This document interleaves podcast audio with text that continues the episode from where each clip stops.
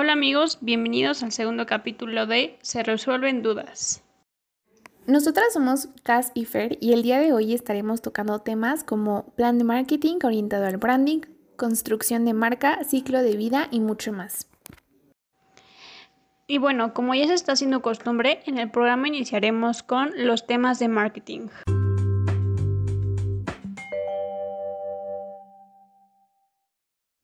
Así es, iniciaremos con ¿qué es un plan de marketing orientado al branding?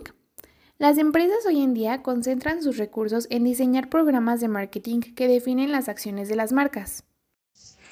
Y para que pueda existir la lealtad a la marca, las experiencias de los consumidores que viven con el producto tienen que exceder a aquello que esperan alcanzar. Y las estrategias deben de enfocarse en cómo el cliente forma sus opiniones sobre la calidad y el valor del producto.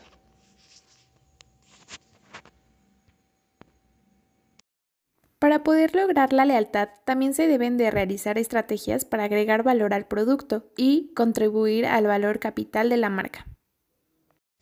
Ahora, ¿qué es el branding? Para empezar, la identidad es lo más importante de la marca. El branding representa los valores, las creencias y comportamientos de la empresa. Todo esto pone a prueba la promesa de venta que se le llega a ofrecer a los compradores. Además, existe una herramienta que se llama prisma de identidad. Y esta ayuda a que una marca pueda ver sus fortalezas y debilidades y así pues ella pueda definir su esencia. Los aspectos que toman en cuenta son el aspecto físico, la personalidad, la cultura, las relaciones y el reflejo y la autoimagen. Dentro del branding tenemos el brand equity, que es el impacto de la marca en las compras de los consumidores. Se mide a partir de su notoriedad. Además, también tenemos el brand awareness. Este se mide por la capacidad que tiene el consumidor para reconocer una marca entre las demás. Es decir, si un consumidor puede nombrar una marca y reconocerla en un anaquel, la marca ya logró brand awareness. También tenemos el brand mantra, es donde distinguimos los conceptos con los que se relaciona la marca. Es la expresión del corazón y el alma en una marca. Un buen brand mantra debe de ser simple, comunicar e inspirar. Dentro de ese tenemos el modificador emocional, modificador descriptivo y función de marca. Un ejemplo de brand mantra es Disney. Su modificador emocional es diversión, su modificador descriptivo es familia y la función de marca es entretenimiento. Y por último tenemos el ciclo de vida, que se divide en tres principales etapas.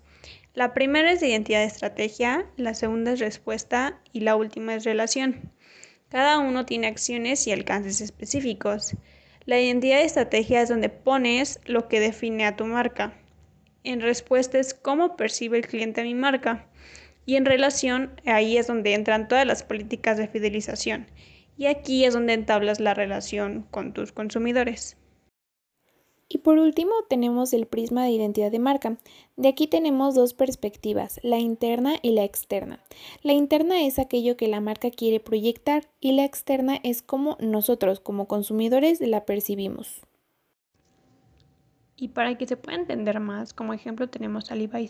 Es una marca que quiere reflejar de American Freedom y que aquellas personas que usen esta marca se van como personas independientes, confiados y que están a la moda, trendy.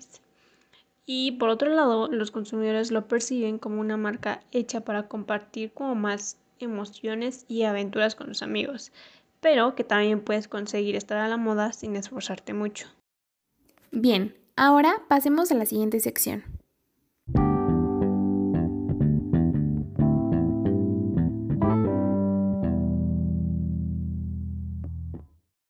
Como les mencionamos el capítulo pasado, tenemos un negocio de accesorios de cabello y queremos iniciar con todo el mes de septiembre.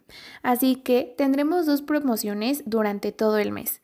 5 scrunchies por 85 pesos o 5 scrunchies a precio normal y de regalo una mascarilla o un coletero. Pero para hacer esto más entretenido, a las primeras tres personas que contesten bien las siguientes preguntas les daremos un 15% de descuento en su siguiente compra. La primera es, ¿qué producto vendemos? La segunda es, ¿hace cuánto empezamos? Y la última, de qué materiales son las scrunchies que vendemos. Manden sus respuestas a arroba-tuglam y nos comunicaremos con los ganadores. Muy bien, ahora pasemos a la sección de recomendaciones.